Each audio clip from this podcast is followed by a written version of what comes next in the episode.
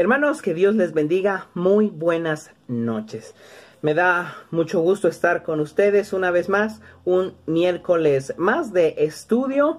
Me da gusto ver que ya ha apartado su tiempo en esta noche para continuar con nuestro estudio del día miércoles. El día de hoy continuamos hablando de los sucesos de la semana final de nuestro Señor Jesucristo, los sucesos a la cruz, a la crucifixión y a la resurrección de nuestro Señor Jesucristo.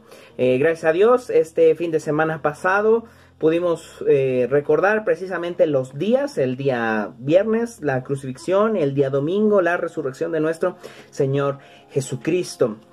Sin duda que temas importantes, en cuanto a lo que creemos, en donde está basada nuestra fe y nuestra esperanza de que nuestro pecado ha sido perdonado en Jesús y de que tenemos vida en Él, por su muerte y por su resurrección. Entonces, el día de hoy vamos a continuar hablando de esto.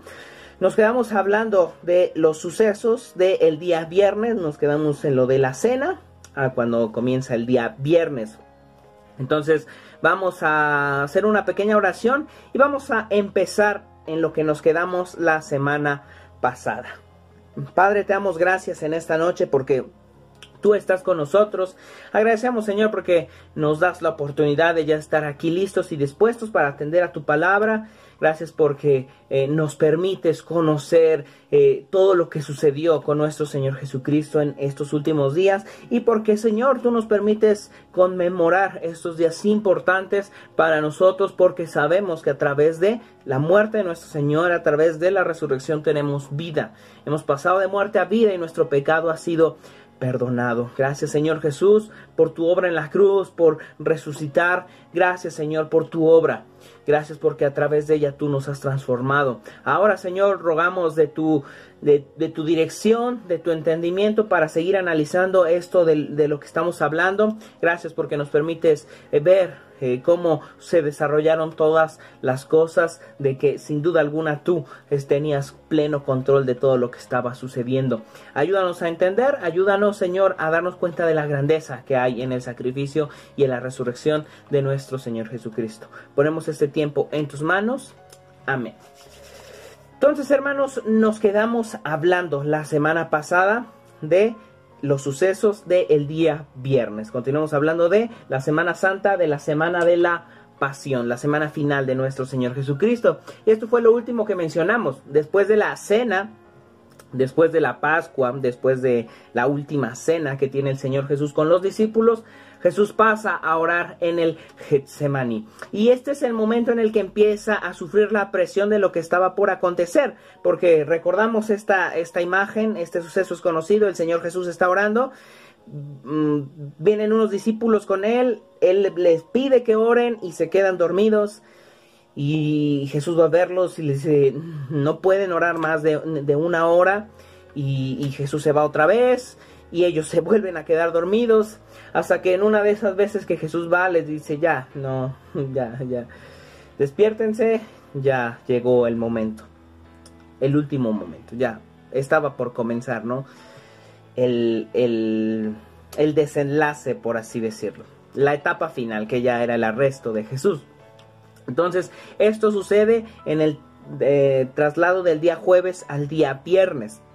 Y lo, vemos así porque, bueno, para nosotros el día viernes pues comienza a las 12 de la noche, ¿no? El jueves termina a las 11.59, a las 12 empieza el día viernes. Los judíos miden los días de otra manera. Para los judíos, los días empiezan cuando se pone el sol, que es más o menos a las 6 de la tarde, bueno, cuando se oscurece, en el, en el otro horario, por ejemplo. Cuando se oscurece es a la hora que empieza el siguiente día para los judíos. Entonces, los judíos cuando empiezan a celebrar la cena, el día eh, que para nosotros es jueves en la noche, para ellos ya era viernes. Entonces todos estos sucesos de Jesús son ya en día viernes. Desde la cena del, jueves hasta, eh, eh, hasta el día siguiente, pues, o sea, el jueves en la cena empieza el día viernes. Entonces todos estos sucesos cuando Jesús está orando en el Getsemaní, cuando es arrestado, que pasan durante la madrugada, ya es el día viernes la cena ya es desde el día viernes. Nosotros lo vemos el día jueves, porque para nosotros los días se miden de otra manera. Pero para ellos empezó el viernes desde la cena. Entonces todos estos sucesos acontecen el día viernes. Esto de que Jesús ora en el Getsemaní, todo esto y que es arrestado ya es en viernes. Por eso es que la Biblia en la cronología no es tan claro en qué momento para nosotros pasa de jueves a viernes, porque ahí ya era viernes. El viernes comenzó tiempo antes. Comenzó desde las 6 de la tarde del día jueves. Así es como ellos miden los días. Entonces, durante esta madrugada, lo que ya es el día viernes, es cuando Judas llegó ya con gente armada, con militares, con soldados, para arrestar a Jesús como si fuera un delincuente. ¿Qué es lo que dice Jesús? O sea, yo estuve con ustedes, estuve predicando y vienen de noche a arrestarme como si fuera un delincuente porque no lo hicieron frente a toda la gente, ¿no? Cristo fue llevado ante el sumo sacerdote, ante los sumos sacerdotes, que en ese momento había dos, para ser juzgado, según lo que nos cuenta el Evangelio de Lucas. Ah, tomé como base el Evangelio de Lucas, ya que el Evangelio de, perdón, el Evangelio de Marcos es el más cortito. De los cuatro Evangelios es el más corto.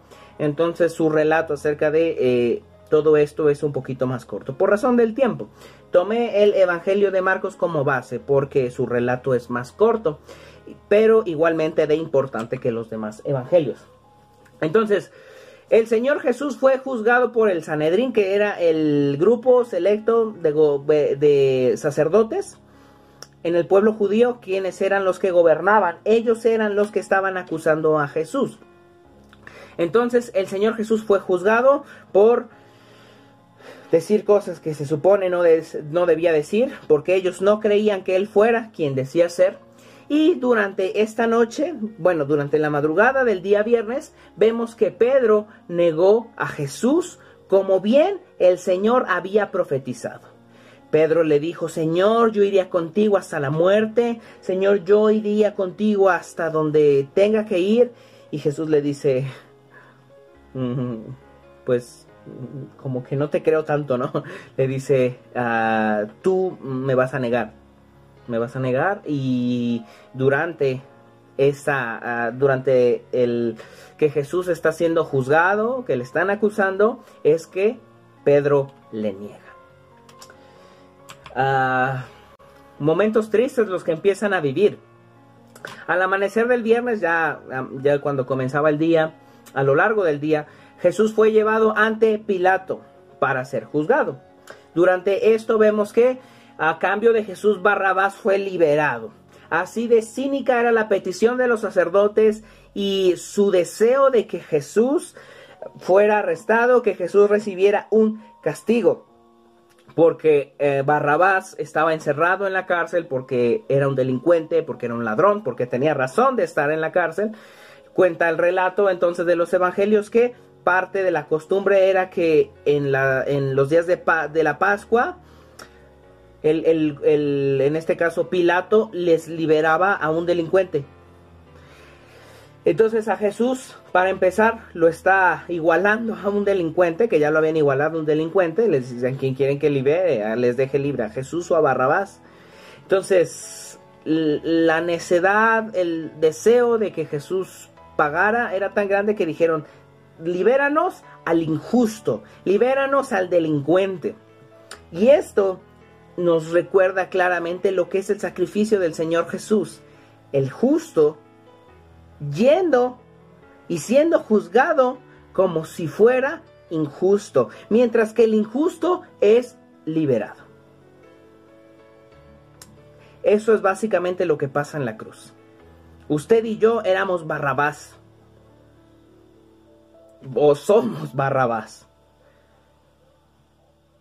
Y, y, lo que sucede es que Jesús, nosotros siendo injustos, nosotros mereciendo el castigo, Jesús toma nuestro lugar como si Él fuera el delincuente, como si Él fuera el injusto. Y entonces el, el justo paga por los injustos. El inocente paga por los culpables. El inocente toma lugar de culpable. El pueblo pidió que se le crucificara, pero Pilato no tenía razón de hacerlo. Pilato, si bien no encuentra algo de qué acusar a Jesús, entonces lo único que Pilato dice es que a, a Jesús se le iba a azotar y luego se le iba a crucificar, pero no porque él le quisiera crucificar, sino porque estaba la gente pidiendo la crucifixión de Jesús. Entonces, ah, aquí vemos esto claramente, el justo tomando el lugar de los injustos. El justo siendo tratado como un injusto, el que era inocente siendo tratado como un culpable y tomando el lugar de uno. A Barrabás, al culpable, al delincuente, lo liberan como si no hubiera hecho nada y a Jesús lo encierran, le azotan como si él hubiera hecho algo. Eso es básicamente lo que Jesús hizo por nosotros. Nosotros somos Barrabás. Barrabás es nuestra representación clara. Nosotros siendo injustos por Jesucristo es que pasamos como si no hubiéramos hecho nada. Y Jesús y Dios perdona nuestro pecado como si no hubiéramos hecho nada. ¿Por qué? Porque Jesús está pagando la deuda que nosotros debíamos pagar. Entonces continúa el día viernes, ah, cuando Jesús empieza a ser golpeado, a ser azotado.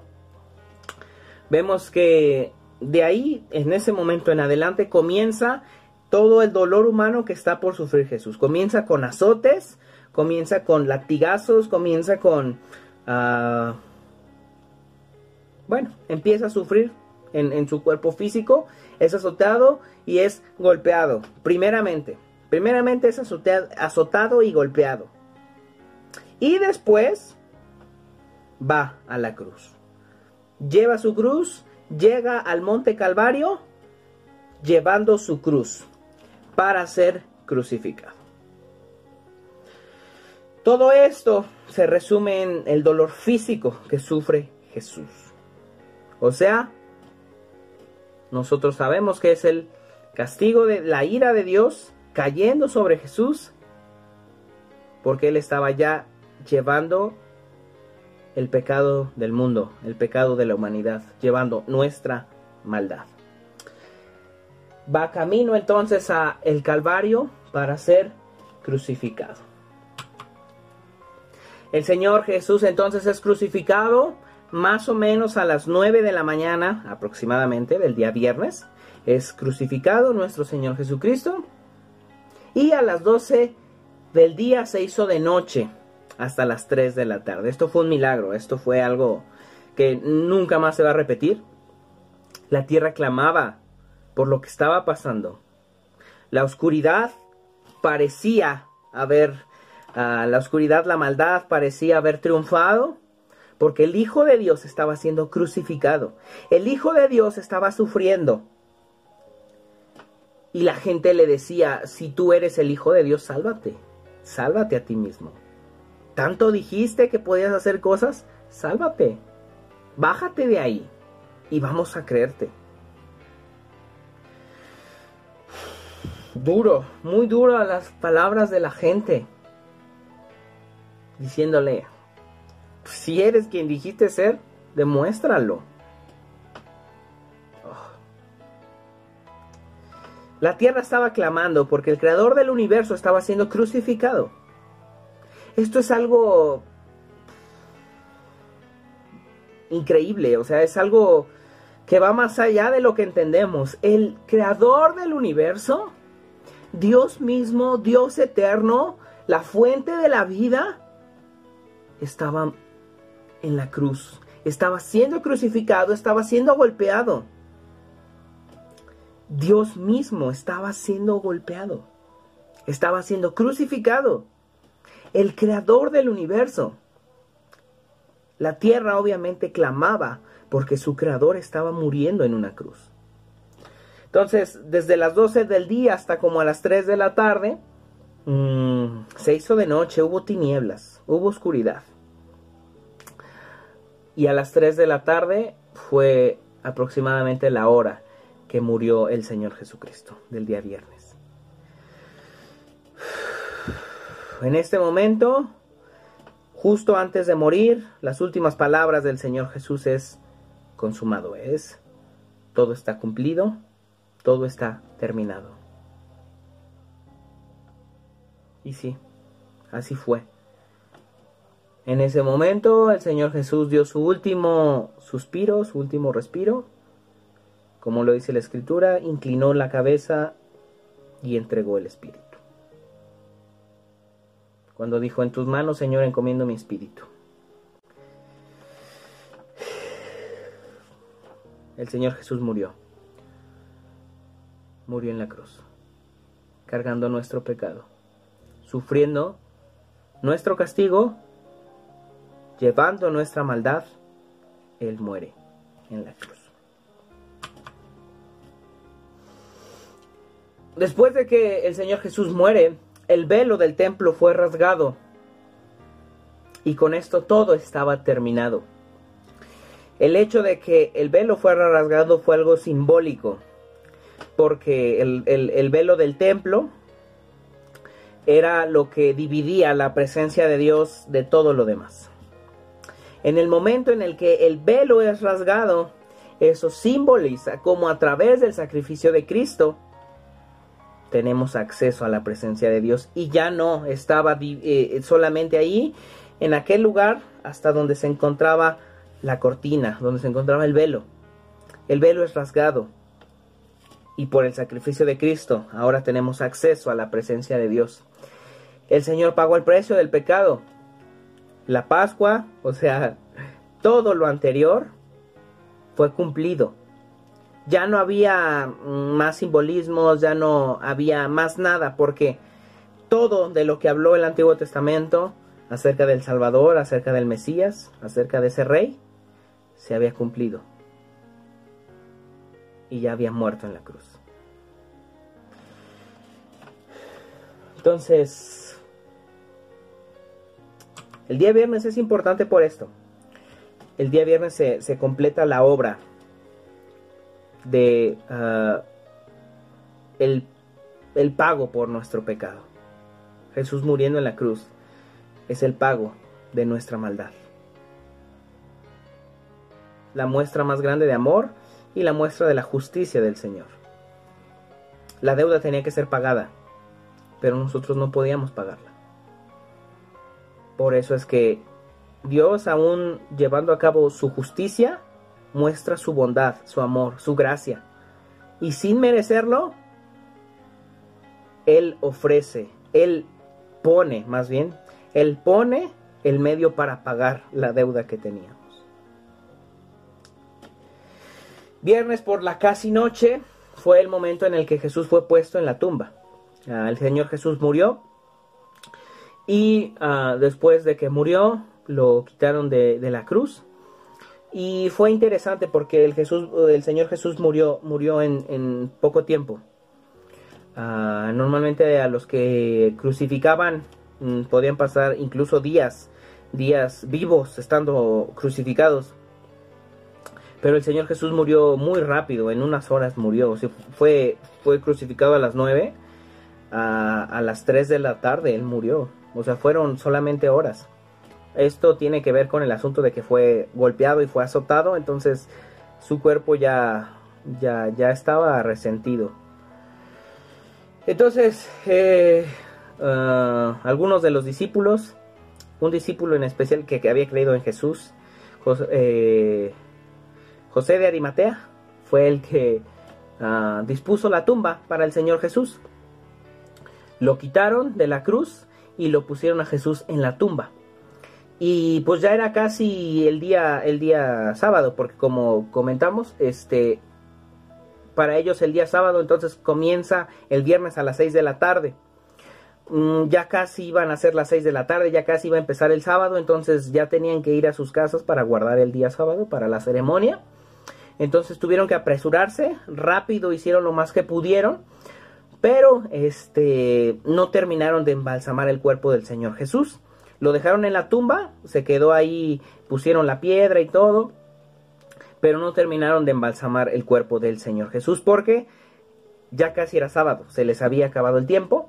Entonces el Señor Jesús eh, fue puesto en la tumba, fue puesta la piedra para que pues ahí se quedara y para que no se lo robaran también. Todo había terminado. No solamente ya había muerto, sino que ya estaba sepultado. Ya estaba en la tumba. Y después de que el Señor Jesús estuvo ya puesto en la tumba, ya no hubo más. Fue el día sábado, tuvieron que irse, tuvieron que apresurarse porque ya el sábado comenzaba. El día sábado hubo silencio. Ya no pasó, no pasó nada. Al parecer, al parecer no pasó nada, ¿no? Obviamente pasaron cosas. Pero parecía que ya no había ya no había más nada. Jesús ya había muerto, ya estaba sepultado ya no había nada. Tal parecía que la esperanza de que Él era el Salvador ya se había acabado porque Él estaba muerto, porque Él estaba en la tumba. Parecía que ya no había esperanza el día sábado. Todos estaban convencidos de que nunca más iba a volver. ¿Y porque cuando se había visto eso? ¿Cuándo se había visto a una persona que resucitara? Nunca. Entonces el día sábado, pues ya, parecía que realmente todo había terminado y la esperanza de que él era el Salvador se había ido con él a la tumba. Pero los planes de Dios eran diferentes. El día domingo, el Señor Jesús resucitó. Y esto es de suma importancia. La resurrección es la muestra de que la crucifixión realmente fue por nosotros. He mencionado constantemente que tristemente a la resurrección muchas veces no se le da el énfasis que debe tener. Y en estos días hemos estado leyendo aquellos pasajes de Pablo en 1 Corintios 15 cuando dice que si la resurrección no es cierto, que si la resurrección no pasó, entonces nuestra fe en Jesucristo no sirve. Porque la resurrección es la muestra de que Él verdaderamente murió por nosotros, porque la muerte no tuvo poder sobre Él. La muerte tiene poder a causa del pecado, morimos por causa del pecado, pero en Jesús no había pecado. Por eso la muerte no tuvo nada que hacer en él. La muerte no tuvo poder en él. Entonces el hecho de que Jesús resucita es la muestra de que Él realmente murió por nuestro pecado, Él realmente murió por nuestra maldad. Porque a Él no había de qué inculparle y la muerte no tuvo poder sobre Él. Vemos entonces aquí en Lucas capítulo 24 uno de los relatos acerca de la resurrección. Uno de los relatos más importantes porque nos muestra varias cosas de manera más específica. Primero nos muestra en los versículos 1 al 12 que el Señor Jesús resucita, que el Señor Jesús ya no estaba en la tumba. Vamos a ver entonces Lucas capítulo 24. Los cuatro evangelios nos hablan de la resurrección, pero Lucas nos muestra varias cosas. O sea, nos muestra Lucas todo lo que hizo el Señor Jesús el día domingo que resucitó. Entonces vamos a leerlo rápidamente en una versión nueva, esta versión que me gusta, que es la nueva Biblia viva. Dice así, el primer día de la semana, muy de mañana, las mujeres fueron al sepulcro llevando las especies aromáticas que habían preparado. Encontraron que la piedra que cubría el sepulcro no estaba en su lugar, y cuando entraron no encontraron el cuerpo del Señor Jesús. Estaban confundidas, pues no sabían qué había pasado. Mientras tanto vieron a dos hombres vestidos con ropas brillantes de pie junto a ellas. Estaban tan asustadas que se inclinaron hasta tocar el suelo con su rostro. Pero ellos les dijeron, ¿por qué buscan entre los muertos al que vive? No está aquí, ha resucitado. Recuerden lo que Él les dijo cuando todavía estaba con ustedes en la región de Galilea. El Hijo del Hombre tiene que ser entregado en manos de hombres malvados y lo crucificarán, pero al tercer día va a resucitar. Entonces ellas recordaron las palabras de Jesús. Cuando regresaron del sepulcro, les contaron a los once y a todos los demás lo que había pasado. Las mujeres que contaron estas cosas eran María Magdalena, Juana, María la madre de Jacobo y las demás que las acompañaban. Pero los discípulos pensaron que lo que ellas decían era una locura y no les creyeron. Sin embargo, Pedro salió corriendo al sepulcro. Al asomarse, solo vio las vendas de lino. Luego regresó a su casa, sorprendido de lo que había sucedido. Las mujeres van a buscar a Jesús y llevan las especies porque ellas no iban a verlo pensando que había resucitado. Ninguno de los discípulos, ninguna de las mujeres había creído que él iba a resucitar. Los primeros incrédulos fueron ellos. Ellos no creyeron que Jesús fuera a resucitar. Ellos ya habían perdido la esperanza. Es normal, Jesús había muerto. El sábado hubo silencio. Y lo que sucede entonces es que ellas van a buscarlo, van a la tumba, porque no terminaron de embalsamar el cuerpo el día viernes. Entonces prepararon las especias y todo para cuando fueran el día domingo, fueran a, ahora sí, terminar de eh, preparar el cuerpo para la sepultura.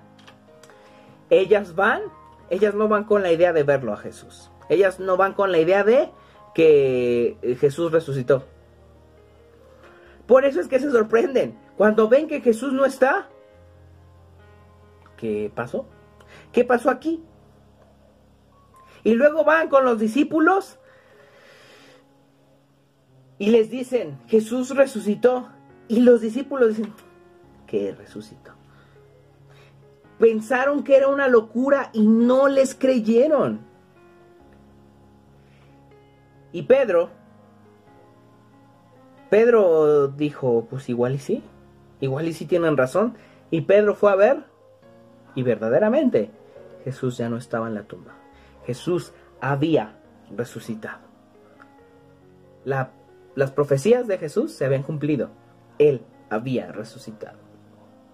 Entonces, eh, durante el mismo día vemos a Jesús apareciéndose a la gente.